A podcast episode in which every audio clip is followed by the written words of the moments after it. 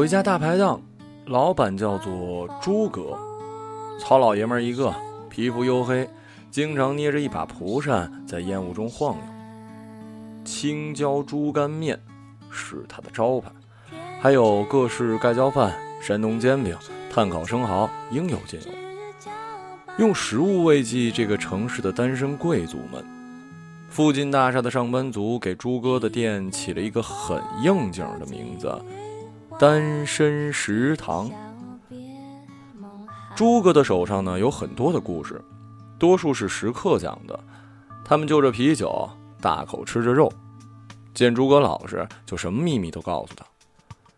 去爱的男男女女，骂老板的小职员，刚吵过架的小情侣，比一台晚会还生动呢。其中有一个叫做方兰的女孩。在背后的大厦广告公司上班，恋爱史干净。距上一段爱情已经空床期两年多，分手初期痛得呲牙咧嘴，现在呢已经对前任这个词儿免疫了。人嘛，始终要向前看的。他在等待着最好的爱情。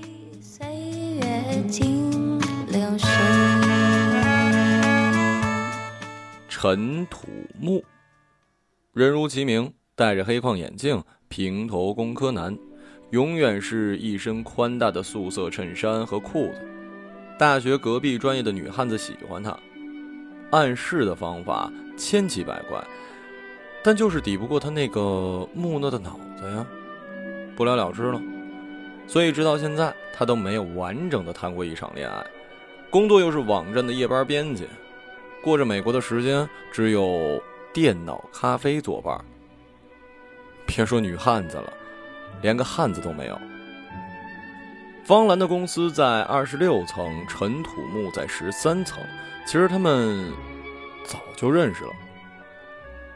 那会儿特别流行一个聊天的 app，不像那些约炮软件那么明目张胆，而是比较含蓄的，让两个不知道对方长相的人在聊天中不断的因为被对方的某个点吸引。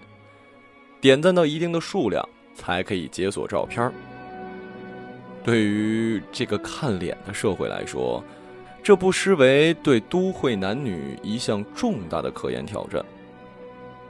方兰吸溜着猪肝面，跟朱哥展示他跟陈土木的聊天记录，从生活聊到电影的剧情，偶尔分享一些实用的鸡汤，也算是投机。朱哥当时就纳闷儿。因为昨天半夜，陈土木也跟他分享过类似的内容，说最近有一个女孩子挺聊得来的。朱哥呛他，看上就追呀。陈土木摇头晃脑，比姑娘还扭捏。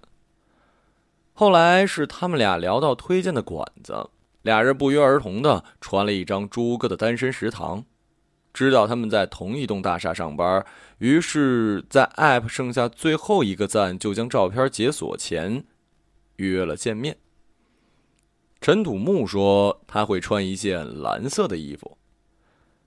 结果那天出现在单身食堂的是穿着一身蓝西装的周宇。周宇是陈土木的领导，难得三十多岁还保持着好身材和超凡的审美，每天穿着讲究，香水好闻，还是一直男。年轻时写过很多在媒体圈大热的稿子，艺人和同行都认他，能力跟收获对等，在这寸土寸金的海滨城市坐拥两套房子和一辆保时捷座驾。总之，虽然没到霸道总裁的级别，但也成为众多女生心目中未来老公的标准。方兰想着，不用穿西装这么正式吧。给周瑜点了一碗猪肝面，然后坐在他的身边，自顾自地聊起朱哥家的吃的来。周宇倒是也可爱，一个陌生女子如此的自来熟，没反感，还配合的点头。那时的方兰一脸单纯，举手投足酷似十七岁不哭里的郝蕾。回公司的路上，周宇贴心的在他左边并排的走着。方兰的视线移过去，正巧是他的喉结周围还有青色的胡茬越看越羞涩，偷偷红了脸。在电梯里，两个人才互换了名字。方兰心生荡漾的打开那个聊天的 app，按下最后一个赞，然后发现认错人了。那天陈土木工作到早上才回家，本说补两个小时觉，结果睡过头了，直接错过了跟方兰的约会。在 app 里发了数条信息，对方都没回。临近傍晚时，照片突然解了锁，马不停蹄地奔去公司上班。结果在大厦楼下看见照片里的方兰上了领导周宇的保时捷。说来也算是缘分弄人，周宇对方兰一见钟情，出于成熟男人骨子里的那份自信，丝毫不掩饰。中午一个约信就到方兰的公司门口带她吃午餐，早晚下班都车接车送，在大庭广众之下表白和送花，在同事朋友羡慕的眼光里，方兰陷入了漫长的纠结。虽然一直以来心动的人并不是周宇，但她毕竟是一个普通的女人，周宇对她来说是一个已经熟透的果实，不需要自己细心的照料。而且挥发出的乙烯还能催熟未成熟的他，没有前期的投资，不承担风险，坐享其成。所以方兰没有拒绝，但也没有答应，保持着默契的暧昧。周宇很喜欢承诺，承诺明天带他吃什么，承诺如果跟他在一起，他会怎么怎么对他，承诺两个人的未来会画成什么样子。他在爱情里好像很得意于一个导演的角色，对方兰照顾的体贴周到。那段时间，方兰过上了另一种生活，她终于去了那些奢侈品的名店，在全市最贵的旋转餐厅里吃过饭。周宇还带她去各种高端的酒会，全程用他听不懂但音律厚实的英文沟通。他上大学的时候，就在自己的个人介绍里写过：“对英语好的男人，没有抵抗力。”他再也不用在地铁里挤成沙丁鱼罐头，即便是堵在保时捷里，也开心呢。终于可以在夜里看到这座城市霓虹下的全貌，好像看过的电影场景悉数重现。电台 DJ 传来温柔的声音，桃儿晃神儿。几次回过神儿来，恍若一场大梦。但回头看到周宇的侧脸，看着他认真的开车样子，心里一阵和弦刷过。人生，从没有如此的清晰过。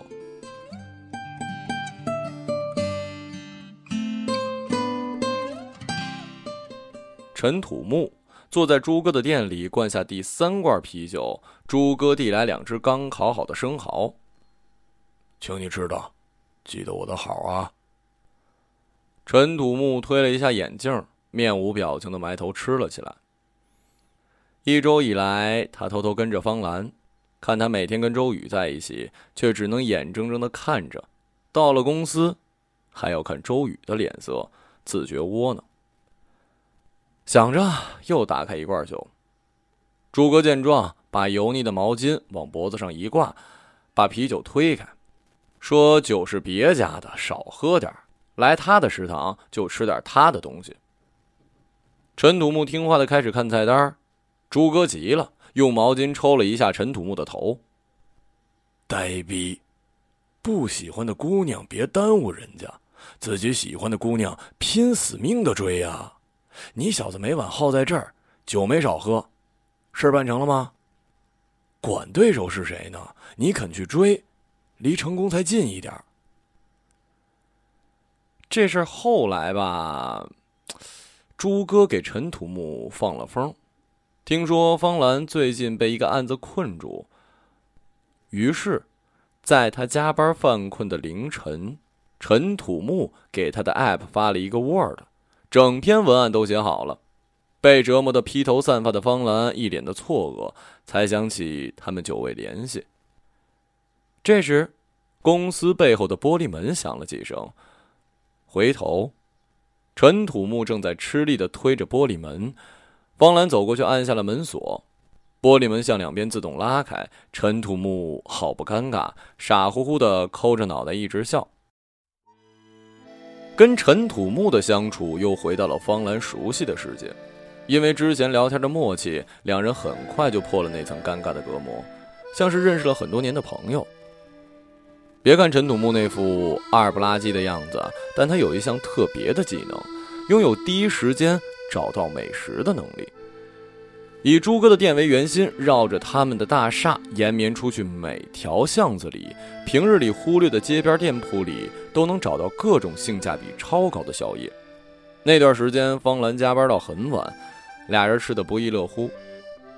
从水果店里出来，他们拎着一袋樱桃，在空旷的大街上闲逛。陈土木突然说：“带他去一个地方。”他们到了公司大厦的三十一层顶楼，穿过一段漆黑的走廊，生锈的铁门没锁，轻轻一推就上了天台。天台上有一视角特好的石墩儿，陈土木把方兰拉上去。整座城市的夜景尽收眼底。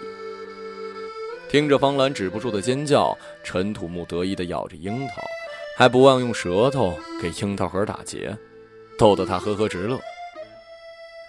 交完客户案子的那天是凌晨三点，他们还是一如既往的准备去吃宵夜。到了大厦楼下，看见在保时捷里睡着的周宇。把他叫醒之后，周宇说送他回家。方兰犹豫了片刻，还是选择跟陈土木道别，上了周宇的车。周宇知道之前跟方兰聊天的是陈土木，但在他眼里，陈土木太平凡了，长相平淡，能力平淡，整个人放在他的世界里渺小的如石子儿，抛出去就被淹没了，不会把他作为假想敌。更不会给他多少的存在。直到某明星选在大半夜跳楼，全民皆叹。周宇让陈土木一人跟这个新闻，结果连续几天没合眼写专题的陈土木，直接病倒，窝在家里烧了三天三夜。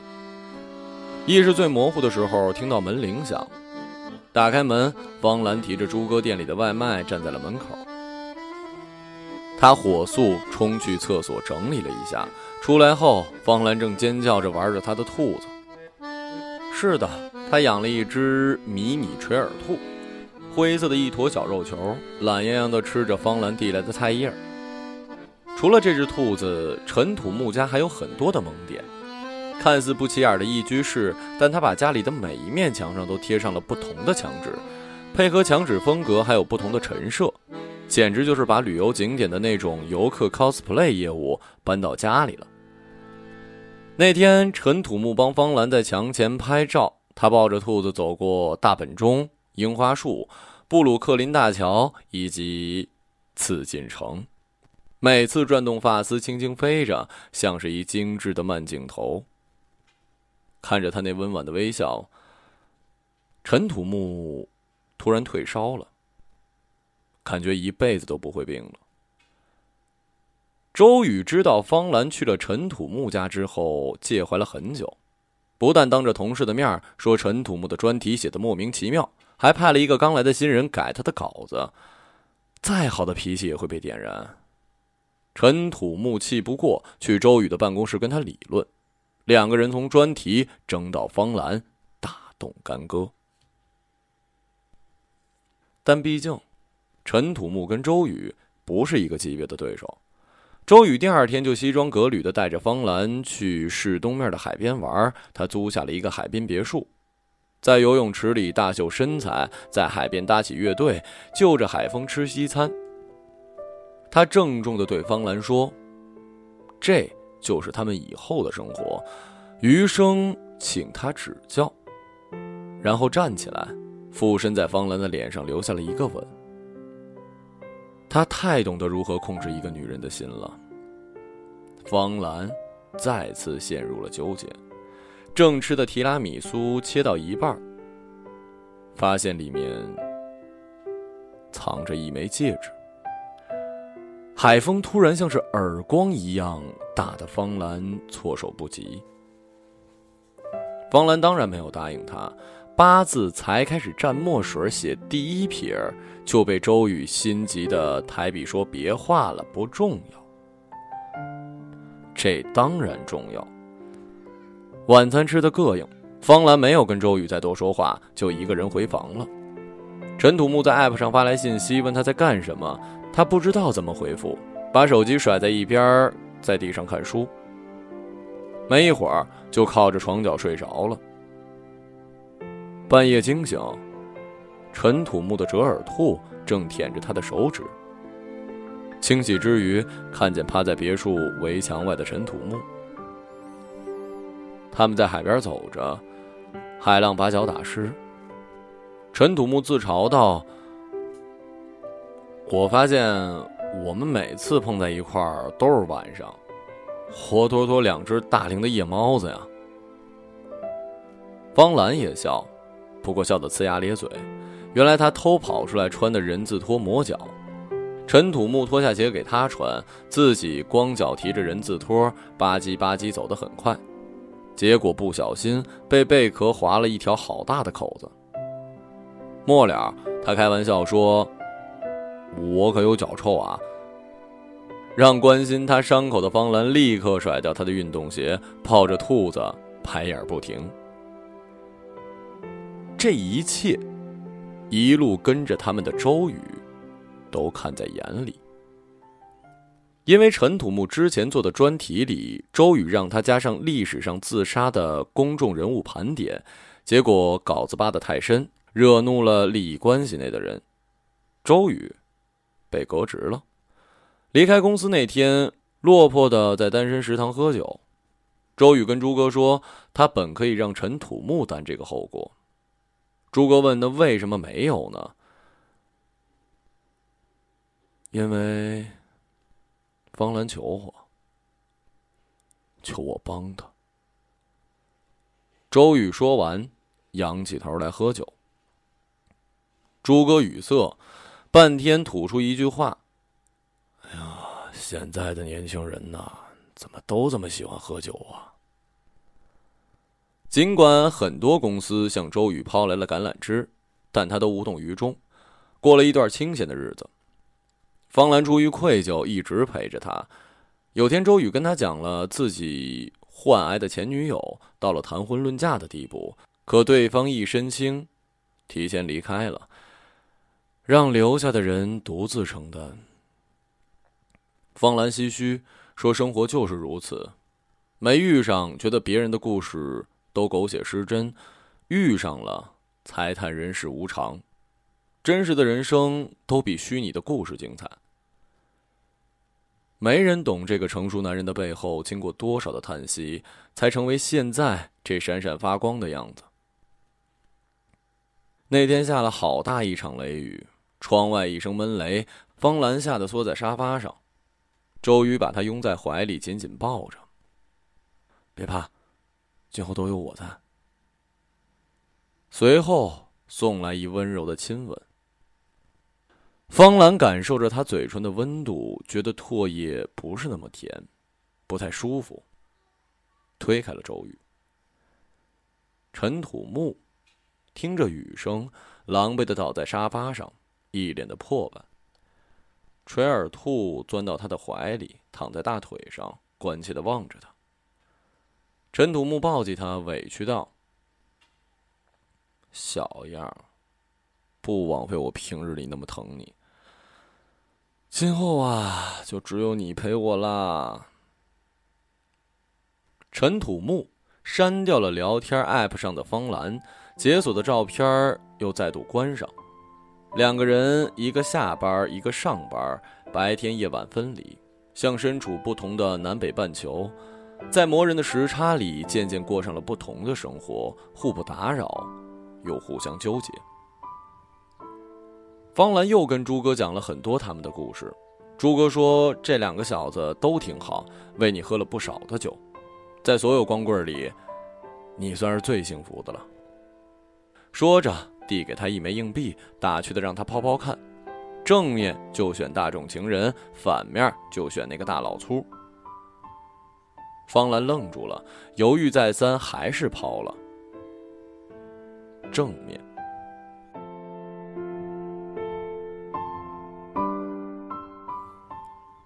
方兰生日这天是冬至，天黑的早。周宇在大厦的楼下用蜡烛和玫瑰花瓣铺满爱心，让一个被革职的男人回到公司，受着非议嘲讽，像一个小孩子一样制造浪漫，实在不容易。方兰还没下班，就已经有好事的同事来跟他这儿打小报告。他有些不知所措，脑子进入放空。刚把围巾系好，手机传来提示，那个聊天的 app 有人添加好友。打开，又是陈土木，他发来一条消息：“我没有疾风骤雨般的爱和问候，只在你需要的时候准时出现。如果喜欢，就点个赞。”他点完赞，又来了一条新消息：“我没车。”但又陪你走的两条腿，我没法保证不让你的世界下雨，但我带了伞。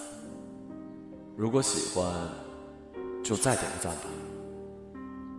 方兰莞尔一笑，点下旁边的红心。十几次赞之后，剩下最后一个，陈土木却没有再发来信息。方兰来到了电梯口，给他回了一个问号。大概又等了五分钟，见对方没反应，便进了电梯。外面风大，蜡烛亮了又被吹灭，周宇就不停的来回点，甚至还烧掉了几根睫毛。他趴在地上挡着风，越来越多的人向他围了过来。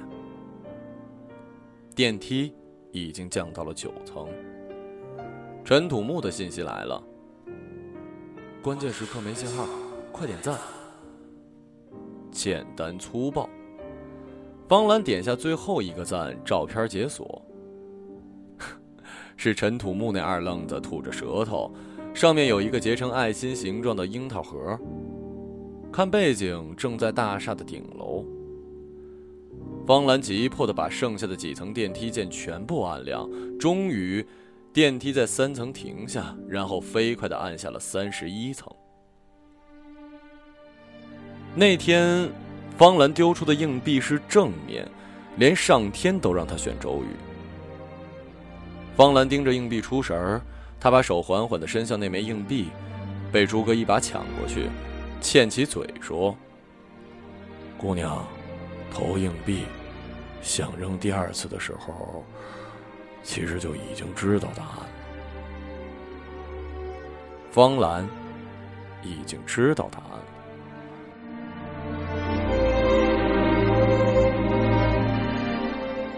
这只是单身食堂里再普通不过的一个故事了。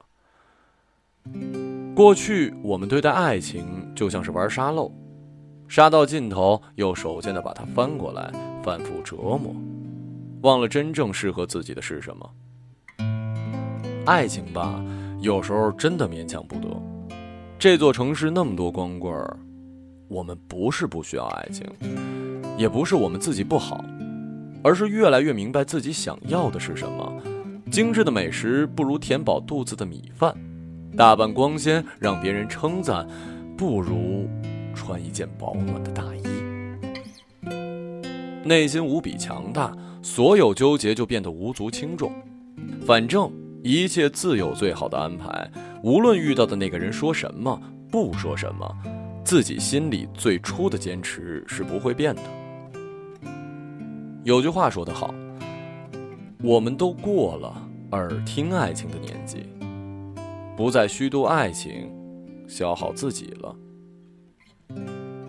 我们都需要一个愿意陪你的人，不需要那么多承诺，给一个适时的拥抱，嘘声之后，安静的与你走完一生的人。